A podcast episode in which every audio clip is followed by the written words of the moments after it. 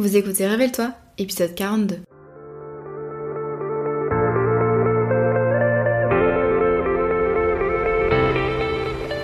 Je m'appelle Maëlan et j'accompagne les solopreneurs dans la construction d'une activité solide, pérenne et rentable, sans stratégie compliquée ni épuisement. J'ai créé en 2020 la Micropreneur Academy, l'école en ligne pour apprendre à entreprendre. Dans mon ancienne vie, j'étais juriste fiscaliste en cabinet d'avocat. J'ai choisi de tout quitter pour me créer un métier complètement sur mesure et vivre de mes passions sur le web. Oui, au pluriel.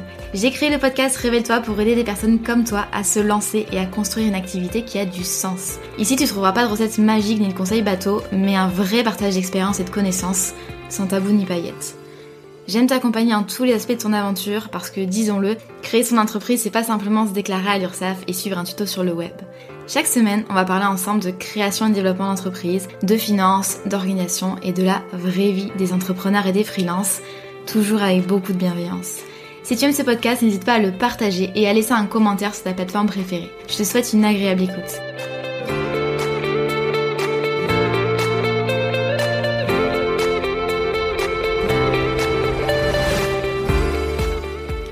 Hello, je suis ravie de vous retrouver aujourd'hui pour un nouvel épisode du podcast Révèle-toi, le podcast pour vous aider à créer et à développer votre entreprise. J'avais envie aujourd'hui de parler d'un sujet un petit peu euh, pas épineux mais qui nous prend un petit peu la tête, les clients et surtout les premiers clients. Alors je vais pas évoquer ici euh, les techniques pour trouver ses premiers clients, mais plutôt euh, un nouvel un nouvel angle d'attaque finalement, c'est comment obtenir la confiance de ses premiers clients. C'est-à-dire, vous avez des prospects, vous êtes en discussion avec des prospects, euh, que vous soyez au stade de l'appel découverte, de la signature du devis, peu importe. Comment est-ce que vous convertissez vos prospects en clients? Donc concrètement, comment euh, les convaincre finalement bah, de travailler avec vous? C'est une question un petit peu délicate parce que on a tendance à penser qu'effectivement, quand on n'a jamais eu de clients, quand euh, euh, on n'a même jamais exercé notre métier en freelance ou euh, tout court, par exemple si vous faites une reconversion professionnelle et que vous devenez rédacteur web, on a tendance à penser qu'on est vraiment bah, hyper dépourvu face à nos prospects, puisque nos prospects préfèrent des personnes qui sont déjà installées depuis quelques temps, qui ont déjà de l'expérience, etc. Et souvent, on a tendance un petit peu à baisser les bras et à se dire, voilà, bon ben, soit j'ai des tarifs vraiment euh, très très bas pour pouvoir attirer le maximum de clients, soit eh bien je me bagarre pas et j'envoie des messages et puis on verra ce que ça donne. Mon appel découverte, on verra ce que ça donne, mais je vais pas trop batailler parce que finalement euh, je me sens pas vraiment en position de force. L'objectif de ce podcast là, c'est de vous redonner confiance et euh, de vous montrer, de vous donner des conseils pour vraiment convaincre vos premiers clients parce que oui c'est possible, vous n'avez pas besoin d'avoir 10 000 clients euh, qui peuvent témoigner de votre savoir-faire, vous n'avez pas besoin d'avoir 10 ans d'expérience en freelance, vous pouvez tout à fait que vous soyez coach, consultant, formateur, freelance, voilà, peu importe, vous pouvez très bien trouver des clients rapidement. On va voir aujourd'hui trois choses différentes. Première chose, la rigueur. Il faut que vous soyez rigoureux pour obtenir la confiance de vos premiers clients. On verra également la notion d'implication. Il va falloir que vous soyez impliqué, proactif, euh, que vous personnalisez votre démarche, etc. C'est ce qu'on va voir en un second temps. Et puis, on verra la légitimité et comment est-ce qu'on prouve sa légitimité pour obtenir la confiance de nos premiers clients. Donc voici comment ça va euh, se dérouler et puis je vais parler dans un premier temps donc de rigueur. Vous le savez, j'apprécie la rigueur, j'apprécie le sens de l'engagement, le sens des responsabilités. C'est quelque chose qui est important pour moi et je dis pas ça du tout pour vous embêter. C'est simplement que euh, avoir de la rigueur, être vraiment carré, être finalement droit dans vos bottes comme on dit, ça peut vraiment vous servir. Euh, c'est même un indispensable, mais ça peut vraiment vous servir dans la vie de votre entreprise, notamment euh, dans vos rapports avec vos prospects d'une part et avec vos clients d'autre part. Donc comment est-ce que j'utilise le mot rigueur? Moi, ça fait référence à des notions d'organisation, de sens de l'engagement. Voilà, vous savez euh, quoi faire et puis vous le faites surtout et vous le faites bien en temps et en heure. Voilà, vous avez vraiment euh, des process carrés, etc. Pourquoi est-ce que vous avez besoin de rigueur? Essayez de vous mettre à la place de votre client Par exemple, euh, vous êtes e-commerçant et vous avez besoin d'un consultant Facebook Ads, donc publicité Facebook, pour vous aider à développer votre e-commerce. En fait, vous n'avez pas vraiment beaucoup de budget, vous n'êtes pas habitué à investir. Et puis même si vous, si vous l'étiez, c'est pareil. Mais voilà, vous, vous, cherchez un prestataire. Et donc, imaginons que vous contactiez plusieurs prestataires et qu'en fait, vous vous rendez compte que bah, vos prestataires, les personnes que vous contactez, n'ont pas vraiment de cadre. C'est-à-dire que voilà, vous les contactez et puis il se passe pas grand-chose la personne vous dit pas vraiment le process de vente qu'elle a l'habitude d'adopter, euh, vous savez pas vraiment trop ben, comment ça va se passer, euh, comment ça va, se dérouler la mission, quel est le contenu de la mission. Euh, vous allez sur le site internet de la personne, vous savez pas trop ce qu'elle fait, pourquoi elle le fait, quel est son parcours, etc. Bref, c'est pas carré. Et en fait, quand c'est pas carré, mais vraiment mettez-vous à la place de vos clients, de vos prospects. Quand c'est pas carré, bah c'est pas rassurant. Tout simplement, on a besoin quand on investit d'être pris par la main. Euh, je, je, pense que vous êtes vraiment comme moi. Moi, quand j'investis, quand je fais appel à un prestataire, j'ai pas envie de prendre par la main le prestataire. Moi, j'ai envie, j'ai besoin que le prestataire me dise, ok, ça se passe comme ça. Euh, et puis déjà, j'ai fait tel parcours, je propose ça, je fais ça pour ça, et puis voilà, comment ça va se passer, il faut prendre rendez-vous, ensuite au rendez-vous après on m'envoie la proposition commerciale, etc., etc. Et donc moi, dans ces cas-là, je me dis ok, c'est rassurant parce qu'en fait la personne elle sait vraiment bah, de quoi elle part, elle sait ce qu'elle fait finalement, et donc dites-vous que euh, un, un, cadre carré finalement rigide, rigoureux, c'est pas du tout euh, péjoratif ce que je dis, hein, mais quand c'est carré, bah c'est rassurant. Et quand c'est rassurant, eh bien, euh, il y a la vente. Voilà, je dis souvent que pour euh, vendre, il faut absolument avoir la confiance de vos prospects et il faut aussi que votre prospect soit euh, rassuré, mais dans tous les cas, c'est un petit peu la même logique. La rigueur, voici deux exemples que vous pouvez adopter dès maintenant dans votre entreprise. C'est vraiment deux exemples, hein. C'est deux illustrations différentes de ce premier principe, bien sûr. Il y a d'autres applications dans votre business. Donc première chose, c'est au niveau des process de vente. Qu'est-ce que c'est? C'est comment est-ce que vous allez vendre votre produit ou votre service, plutôt les services là. Donc comment est-ce que vous allez vendre votre service? Quelles sont les différentes étapes par lesquelles va passer votre prospect pour pouvoir travailler avec vous? Donc ça va vraiment de la prise de contact, c'est-à-dire quand vous recevez un message sur Malte, qui est une plateforme pour les freelances, ou sur Instagram ou sur votre site internet, donc ça va de la prise de contact jusqu'au début de la mission, donc au moment où le devis est signé, la compte est versée, hein. petite parenthèse, n'oubliez pas la compte, voilà, jusqu'au moment où finalement vous commencez euh, la mission. Cette phase-là, elle est hyper hyper importante et moi ça m'est arrivé de, de, contacter des prestataires et de pas forcément apprécier leur process de vente. Euh, voilà, soit parce que j'étais pas forcément en phase, soit parce que le process n'existait pas. Et donc, c'était pas très rassurant parce que j'avais l'impression de devoir relancer à chaque fois ou de devoir dire ok ben, qu'est-ce qu'on fait maintenant? Et donc c'est hyper important vous que vous preniez une feuille et ça c'est ce que je conseille tout le temps à mes élèves quand on travaille sur la relation client et sur l'expérience client. Qu'est-ce qui se passe dès qu'une personne vous contacte sur votre site internet? Qu'est-ce qui se passe? Qu'est-ce que vous lui proposez? Est-ce que c'est un appel découverte? Si oui, comment est-ce que vous allez faire? Est-ce que vous allez lui demander ses disponibilités ou est-ce que vous allez lui donner rendez-vous par exemple sur Calendly qui va vous permettre en fait d'automatiser la prise de rendez-vous? Est-ce que vous allez lui envoyer un questionnaire? Si oui, quel questionnaire? Quelle question? Où est-ce que vous faites votre questionnaire? Est-ce que c'est sur Google Form? Est-ce que c'est sur Typeform? Etc. Ensuite, qu'est-ce qui se passe? Est-ce que vous allez envoyer un devis? Est-ce que vous allez demander un acompte? Est-ce qu'il va y avoir une proposition commerciale? Et puis, un truc tout bête, c'est est-ce que vous connaissez votre calendrier de disponibilité? Il y a rien de pire qu'un prestataire qui vous dit hm, je sais pas trop, j'aurai peut-être des disponibilités dans un mois ou deux mois, je ne sais pas trop. Vous devez être sûr de tout ce que vous avancez et vous devez être sûr de votre calendrier. Être sûr, ça veut pas dire être euh, pouvoir dire à 100% si vous êtes dispo, mais vous dites des choses euh, concrètes finalement. Vous dites ok, j'ai euh, quelqu'un peut-être qui va s'engager euh, voilà pour telle période, je reviens vers vous dans trois jours avec la réponse, tout simplement. Donc ça c'est hyper important, soyez rigoureux dans vos process de vente. Vous êtes indépendant, vous êtes freelance, vous êtes coach, c'est vraiment à vous de fixer le cadre. Donc fixer d'une part vos process de gestion client, mais ça je vais pas en parler là maintenant, et d'autre part vos process de vente, c'est-à-dire tout ce qui se passe de la prise de contact jusqu'au début de la mission. Ça c'est important. Deuxième application de la rigueur pour euh, rassurer vos futurs clients, vos premiers clients, c'est au niveau de votre communication.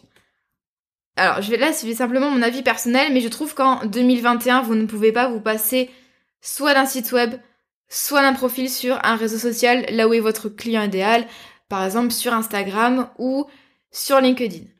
Et encore vraiment, on dit que le site internet c'est pas essentiel, mais si vous avez peut-être une landing page, c'est-à-dire une page qui renvoie vers euh, euh, un e-book ou qui renvoie vers euh, un calendly ou un truc comme ça, voilà, quelque chose, c'est pas mal. je pense que c'est quand même mieux que rien et c'est important vraiment d'avoir quelque chose ben, vers lequel rediriger finalement vos prospects. Quand je cherche des prestataires, je regarde tout le temps leur site internet parce que j'ai besoin de voir leur travail, la façon dont la page à propos est rédigée. Ouais, je suis un peu chiante, hein. Mais euh, tout ce qui se dégage finalement du site internet et parfois on le voit pas trop bien sur Instagram. Donc moi j'ai besoin d'avoir pas mal d'infos et donc je regarde en général euh, le, les services qu'il y a, etc. Quels sont les process, comment est-ce qu'on contacte la personne.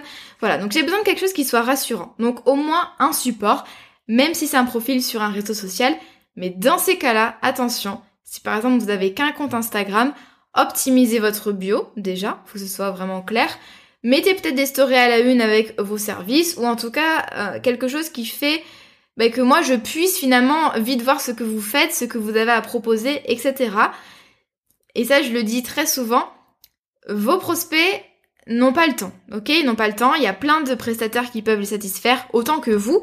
Vos prospects n'ont pas forcément le temps d'aller regarder, d'aller fouiner votre compte Instagram, d'aller fouiner euh, je ne sais quoi pour trouver les infos. Vous devez leur servir les infos sur un plateau parce qu'en fait, il y a qu'une petite minorité des prospects qui vont vous écrire un message, qui vont prendre l'initiative de vous contacter pour ensuite avoir des infos supplémentaires.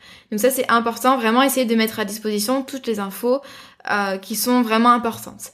Donc je dis pas de vous précipiter de faire un site internet, mais vraiment d'avoir au moins un support sur lequel il y ait suffisamment d'infos et qui inspire confiance.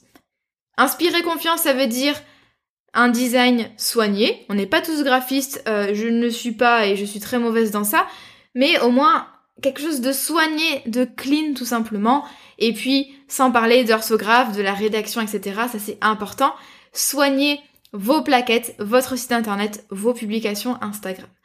Donc ça c'est sur la forme et puis sur le fond, je trouve ça quand même important de détailler bah, vos compétences, de détailler vos offres si vous en avez, de détailler vos process même si c'est simplement, euh, vous mettez un formulaire de contact et vous dites, euh, voilà, envoyez-moi un message, je vous réponds sous 24 heures et nous pourrons convenir par exemple d'un appel découverte. Ça c'est un, voilà, il n'y a pas besoin d'un paragraphe entier, ça ça suffit, mais euh, c'est important et donc, vous l'aurez compris, c'est important que tout soit carré, tant dans vos process de vente que dans votre communication. Je sais que euh, je suis juriste et que j'ai du coup j'ai le regard un petit peu déformé. On est un petit peu psychorigide hein, quand on fait du droit, mais euh, c'est vraiment important et essayez vraiment à chaque fois de vous mettre à la place de vos prospects et euh, de vous demander ben, qu'est-ce que vous vous aurez vous auriez aimé finalement si vous étiez à la place de votre prospect, tout simplement. Deuxième clé pour obtenir la confiance de vos premiers clients, donc outre la rigueur qu'on a vue en première partie, c'est l'implication. Vous devez montrer que vous êtes motivé, que vous êtes intéressé et que vous avez du temps pour vos prospects. Ça c'est vraiment important et euh, si on vous compare par exemple à un freelance qui a 10 ans d'expérience mais qui répond pas aux messages, qui répond à côté, euh, complètement à côté de la plaque, et puis à côté il y a vous bah, qui a pas vraiment d'expérience mais qui euh, fait preuve, bah voilà, qui montre de l'intérêt, qui a des petites attentions, etc. Je peux vous garantir qu'on vous choisira plutôt vous plutôt que le freelance qui a plus d'expérience. Donc vraiment, tout ce que je vous dis là, euh, dans ce podcast-là, c'est que c'est pas grave si vous débutez, c'est pas grave si vous n'avez pas encore eu de clients. Euh, ça va venir et il y a plein de façons de montrer que bah, vous êtes un professionnel rigoureux, motivé, euh, etc. Donc première idée que je voulais évoquer avec vous dans cette notion d'implication, c'est d'être proactif. Ça, j'en parle régulièrement en podcast, vous me connaissez. Outre la rigueur finalement, j'aime bien faire preuve de proactivité et j'aime bien que vous fassiez aussi preuve de proactivité, c'est important. Donc là, ça rejoint un petit peu ce que je vous disais dans la première partie, donc je vais pas forcément m'étendre là-dessus, mais c'est que vous devez envoyer les infos, c'est pas votre prospect de vous dire ah ben vous m'avez pas répondu, c'est un petit peu gênant. Bah oui, c'est malaisant. Si vous mettez votre prospect comme ça dans un coin en vous disant oui oui, il y en aura d'autres, non. Donc répondez rapidement aux emails et faites preuve finalement de sens des initiatives. Si vous avez besoin et même même pas besoin, mais si vous sentez que votre prospect a envie d'échanger avec vous, proposez-lui par exemple un appel. Petite parenthèse pour les personnes qui sont pas très à l'aise avec le téléphone, euh, je le suis pas non plus, hein. je, je, supporte pas être au téléphone et encore ça s'est arrangé depuis que j'ai un podcast et que je fais des formations. Mais euh, bah là j'ai pas de mystère, il y a pas de mystère, c'est vraiment prenez sur vous, ça c'est hyper important. Euh, voilà, les appels ça va faire partie de votre quotidien d'indépendant, euh, c'est important de vous familiariser avec ça. Sortez de votre zone de confort, ça c'est important. Mais bien sûr, ça peut se faire d'une autre façon. On peut aussi communiquer par mail, par WhatsApp, etc. Ça tout dépend de vous et de votre prospect. Mais voilà, c'est vraiment faire preuve de proactivité. Donc c'est pas attendre que votre prospect vous, dise, vous dise ah où, vous en êtes, j'ai pas de nouvelles depuis 10 jours. Et puis c'est à vous également de relancer quand votre prospect ne, ne donne plus signe de vie, pardon. Voilà, c'est vous finalement qui menez la danse. Donc là on en revient toujours à cette notion de process de vente euh, qui doit être carré. Deuxième élément dans cette notion d'implication, essayez, enfin c'est même pas essayer, c'est je vous le demande, s'il vous plaît, de connaître votre client idéal. Ça veut dire connaître ses besoins, connaître ses problématiques, connaître finalement bah, sa situation A et euh, quelle est sa situation rêvée, c'est-à-dire la situation B. En fait, où est-ce que lui, il a envie que vous l'ameniez? Exemple, j'ai envie de refaire mon identité visuelle, d'ailleurs c'est le cas en ce moment. Et donc moi, bah, j'y connais rien. Euh, je prends les templates par-ci par-là au fur et à mesure. Donc au fur et à mesure, je suis en train un petit peu de déformer l'identité visuelle que j'avais initialement. J'ai envie de tout remettre à plat. Voilà, j'ai vraiment envie d'axer en 2021 mes efforts sur mon personal branding. Donc ça, c'est ma situation A. Et moi, ma situation B, c'est, bah voilà, je suis confiante, j'ai un nouveau branding, une nouvelle identité visuelle bah, qui me plaît, qui je suis vraiment à l'aise, et du coup j'ose plus, je développe des projets, j'en suis fière, etc. Donc situation A, situation B. Ça c'est vraiment un travail que vous devez faire sur votre client idéal, c'est vraiment bah, bien connaître ses besoins, ses problèmes, ses désirs. Voilà. Vous, vous, si vous êtes familier un petit peu avec la notion de client idéal, euh, c'est vraiment bah, le portrait finalement psychologique de votre client idéal. Le fait de connaître votre client idéal, ça doit transparaître dans vos contenus, c'est-à-dire que vos contenus doivent être intéressants et doivent vraiment répondre à des problématiques de votre client idéal. Et puis, ça doit, doit vous servir également dans vos rapports directs que vous avez avec vos prospects. Par exemple, un appel découverte si vous avez envie de vendre un forfait de coaching. Vous allez beaucoup mieux vendre votre forfait de coaching si vous montrez à la personne que vous connaissez sa situation, que euh, voilà, ça vous fait penser à ci, à ça, n'hésitez pas à rebondir, n'hésitez pas à poser des questions qui montrent en fait que vous avez compris finalement quels sont les enjeux, que vous connaissez très bien la situation. Alors évidemment, si vous connaissez pas du tout, ça sert à rien de mentir, mais voilà, essayez vraiment de faire ce travail-là. Normalement, les personnes qui vous contactent, en tout cas si c'est bien fait, c'est des personnes qui ressemblent à votre client idéal, qui correspondent finalement à ce portrait robot, et donc elles, elles vont se sentir en confiance quand on parle avec quelqu'un, pas forcément qui compatit, mais en tout cas qui rebondit sur ce qu'on dit, qui essaye de nous comprendre, etc., c'est euh, beaucoup plus rassurant, a fortiori si vous êtes coach. Au contraire, si vous euh, avez un discours de vente ou simplement des conversations qui sont pas forcément adaptées, euh, vous semblez être à côté de la plaque, vous semblez ne pas comprendre les problématiques, bah, votre prospect d'une part ne va pas avoir confiance et d'autre part il va avoir l'impression de perdre son temps, temps dans vos échanges que finalement quand il lit ou quand il écoute vos contenus, ça va pas forcément lui plaire et donc il va pas se, faire se dire ok ce prestataire, ce freelance est fait pour moi, il me connaît bien, etc. Donc vraiment, encore une fois, vous pouvez avoir beaucoup d'expérience, mais si vous ne connaissez pas votre client idéal et que vous ne montrez pas forcément bah, d'intérêt, en tout cas que voilà, vous semblez ne pas comprendre sa situation, eh ben ce sera beaucoup plus difficile pour vous de convertir vos prospects en clients. Et puis autre chose que j'avais envie de dire au niveau de l'implication, c'est cette notion de euh, personnaliser votre démarche, de d'avoir des petites attentions. Il faut montrer aux prospects avec lesquels vous échangez euh, qu'ils sont vraiment bah, des personnes à part entière et pas simplement euh, un groupe de prospects, voilà, sans distinction. C'est important, par exemple, quand vous parlez à votre prospect, quand vous répondez par email, de reprendre les termes de son email, c'est-à-dire de reprendre les mots qu'il utilise. Par exemple, je vous écris, je ne suis plus satisfaite de mon identité visuelle, j'ai l'impression de faire un patchwork euh, de euh, voilà d'identité visuelle, c'est pas terrible.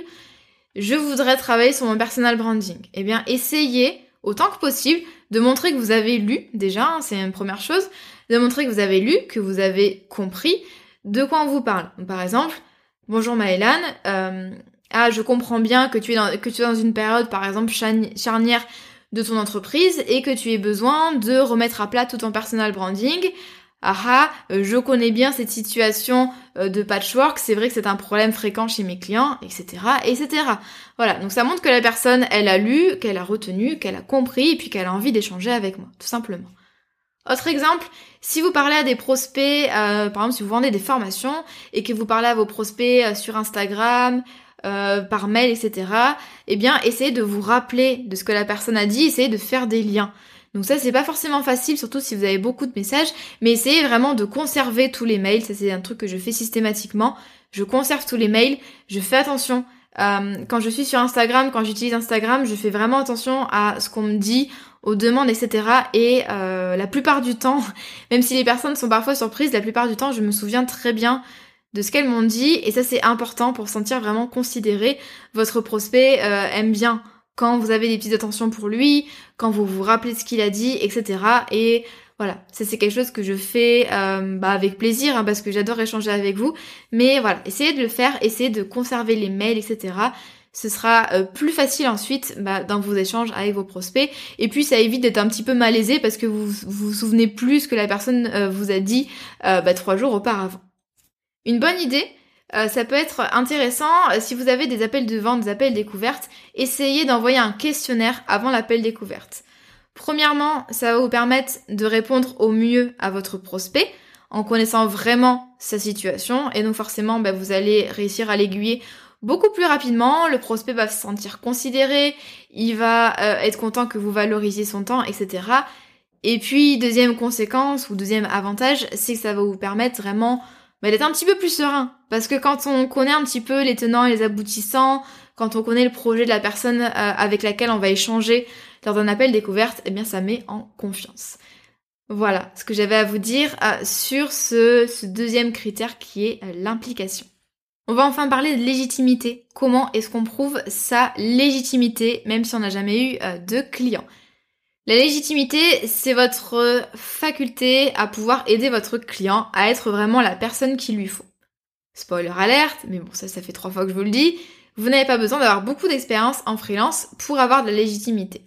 Comment est-ce qu'on prouve sa légitimité?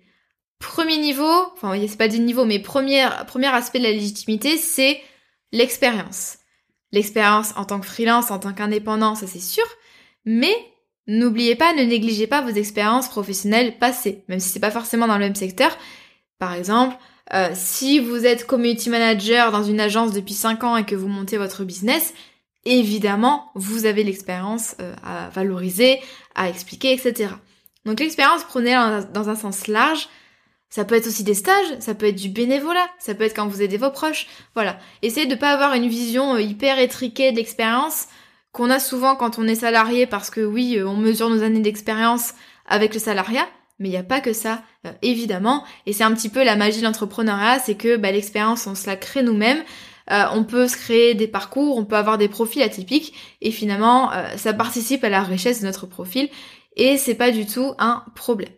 Personnellement, mes clients en freelance, quand j'ai commencé, il n'y en a aucun qui m'a demandé depuis combien de temps je faisais ça, parce que j'ai réussi à prouver ma légitimité sur d'autres aspects. Donc premier aspect, il y a l'expérience. Deuxième aspect, il y a les retours clients que vous avez, les témoignages clients que vous avez, qui montrent que finalement, ben, vos clients, grâce à vous, ont obtenu des résultats. La preuve sociale, donc la preuve sociale, c'est le fait d'avoir des témoignages clients et donc de montrer à vos prospects ben, qu'il y a d'autres personnes qui ont travaillé avec vous et qui ont eu des résultats. La preuve sociale, c'est quelque chose d'extrêmement puissant en marketing en vente, ça fait partie comme de, bah, de la psychologie humaine finalement. On a besoin de savoir que nos pères sont passés par là et ont aimé l'expérience finalement. Et vous le savez, euh, quand vous achetez, je sais pas moi, un aspirateur, vous regardez forcément les avis. En tout cas, en 2021, on fait quasiment tout ça, on a l'habitude, même avant d'aller au resto, etc. Pourquoi? Parce qu'en fait, si des personnes sont passées par là et ont apprécié ça, en fait, ça valide le fait que nous aussi, bah, on peut y aller. Et là, vous allez me dire, oui, Maëlan, mais les retours, je peux pas en avoir si j'ai pas eu de clients, c'est un petit peu le sujet du podcast. Ce que je conseille, c'est que dès que vous commencez à créer du contenu, que vous commencez à avoir une audience, eh bien, conservez les retours sur vos contenus gratuits. Si quelqu'un vous dit ton e-book est génial ou si quelqu'un vous dit ton podcast m'aide à créer euh, mon entreprise par exemple, conservez ça. On s'en fiche que ce soit pas des témoignages de clients, euh, c'est mieux que rien et ça montre quand même mais que vous avez quelque chose à apporter, que vous faites du travail de qualité et que vous avez des compétences, que vous avez une expertise particulière. Ça c'est intéressant, vraiment je vous conseille, j'en parlais euh, l'autre jour euh, en story Instagram, c'est important que vous euh, conserviez comme ça tous les retours. Donc créez un dossier par exemple, créez un dossier sur votre iPhone ou sur votre ordinateur. Et puis mettez des captures d'écran, des messages WhatsApp, Facebook, email, LinkedIn, Instagram, peu importe, mais prenez vraiment l'habitude, et moi c'est ce que je fais, prenez l'habitude vraiment de prendre des captures d'écran, des retours qu'on vous fait. Ça participe de votre légitimité. Et puis enfin, troisième élément de légitimité, c'est euh, la formation, c'est les diplômes, c'est les formations que vous avez suivies, qualifiant ou non, euh, certifiant ou non, voilà, peu importe. Mais c'est tout ce qui participe finalement de votre euh, apprentissage, de votre éducation en tant que en tant qu'indépendant ou ex-salarié. Donc ça c'est important. Un exemple, j'étais rédactrice web juridique auprès des professionnels du droit et du chiffre, c'est-à-dire auprès des avocats, euh, des ex-avocats qui avaient, euh, qui avaient fondé des startups, etc. Donc ça, c'est des personnes-là. Après, tout dépend de votre cible, mais c'est des personnes-là euh, qui, qui sont, bah, qui étaient un petit peu sensibles au diplôme forcément, sensibles à la formation du juriste que j'avais pu avoir, qui connaissaient le diplôme que j'avais passé, et donc j'hésitais pas à dire que j'étais titulaire d'un master 2 en droit des affaires et fiscalité, même si c'était pour des prestations finalement de rédaction web et de content management. Mais ça, ça m'a aidé si vous avez, surtout si vous avez comme moi un profil un petit peu atypique, ça peut vous aider d'avoir une expérience particulière ou une formation ou des diplômes particuliers dans un domaine. Voilà. Et donc, j'avais pas eu de clients encore, mais j'ai trouvé mes premiers clients, notamment parce que euh, j'ai mis en avant finalement mes diplômes de juriste, mes diplômes de juriste en droit des affaires qui, euh, bah, qui ça parlait finalement euh, aux prospects avec lesquels changé. Donc ça c'est important une fois que vous avez ça. Donc expérience, retour, formation. C'est pas cumulatif, hein. vous pouvez avoir soit l'un, soit l'autre, soit ou deux, ou trois, voilà, peu importe. Bien sûr, l'idéal c'est quand même d'avoir tout ça. Une fois que vous avez ça, que vous en êtes conscient, il va falloir quand même le porter à l'attention de vos prospects. Donc n'hésitez pas vraiment à mettre en valeur ces, éléments-là sur votre site internet, euh, avec une page à propos par exemple, sur votre bio Instagram. Et d'ailleurs, je le fais je le fais encore ça. C'est-à-dire que sur mon Instagram, quand vous euh, allez sur ma bio, en tout cas là à l'heure où je vous parle, il y a écrit ex-juriste parce que je sais que c'est un élément de légitimité et que ça me permet bah, de vous accompagner sur certains aspects de votre entreprise. Donc c'est un élément de légitimité et en même temps c'est un de mes éléments différenciateurs. Mais ça, je réserve ça pour un prochain épisode de podcast. Idem sur LinkedIn, euh, ou sur Malte, sur ces plateformes-là, voilà, je veux que vous ayez vraiment un profil qui soit détaillé. N'hésitez pas vraiment à parler de votre expérience, à parler de la formation que vous avez. Bien sûr, vous allez me dire dans l'entrepreneuriat, les diplômes ne comptent pas. Ça dépend des situations et des fois ça peut euh, vous aider vraiment à récolter vos premières missions. Donc ça c'est important. Donc n'hésitez pas vraiment à mettre en valeur ça, à détailler euh, c'est important par exemple sur LinkedIn. Alors je suis pas du tout une pro LinkedIn, mais c'est important quand vous débutez en freelance et que vous prospectez sur LinkedIn ou même par email parce que forcément ils iront voir votre profil LinkedIn. C'est important d'avoir un profil vraiment complet, vraiment détaillé. Donc voici mes quelques conseils pour trouver plus facilement vos premiers clients. Et puis, bah, je vais finir par, par dire quelque chose de bateau, mais on a tous commencé à zéro. Hein. On a tous commencé avec zéro client, on a tous commencé avec zéro expérience. Ici, il ne faut pas rester prostré. Euh, c'est important vraiment, bah, comme je vous l'ai déjà dit, hein, mais d'être proactif et de voir comment est-ce que vous pouvez convaincre vos premiers clients, bah, même si finalement vous n'avez pas une liste énorme de clients pour lesquels vous avez travaillé. Et puis, dernier mot de la fin, j'ai presque fini. Je voulais vous parler un petit peu euh, d'audace, tout simplement. Euh, c'est important quand on débute et même après de provoquer la rencontre. C'est-à-dire que oui, les clients ne vont pas venir comme ça sonner à votre porte dès que vous allez annoncer à votre entourage que vous êtes mis à votre compte. Malheureusement. Donc c'est important vraiment d'aller provoquer la rencontre, d'aller euh, oser se montrer, d'aller oser communiquer avec les gens, d'aller oser montrer sa valeur. Voilà, essayez vraiment euh, de... Bah, dès que vous sentez qu'il y a des opportunités comme ça, n'hésitez pas. Par exemple, vous êtes photographe, eh bien, vous voyez qu'il y a un resto qui a besoin de, de services comme ça, en tout cas qui a des photos pas terribles de sa cuisine. Bon, lui dites pas, hein. mais n'hésitez pas, bah envoyez un message sur Instagram, à montrer votre portfolio, etc. Bien sûr, faut que ce soit bien fait, mais voilà. Dès que vous sentez que vous avez quelque chose à apporter à quelqu'un parce que son activité vous parle, parce que ses valeurs vous parlent, parce que son histoire vous parle, euh, parce que vous sentez qu'il a des besoins que vous, pouvez totalement satisfaire, mais n'hésitez pas à aller à la rencontre de cette personne-là.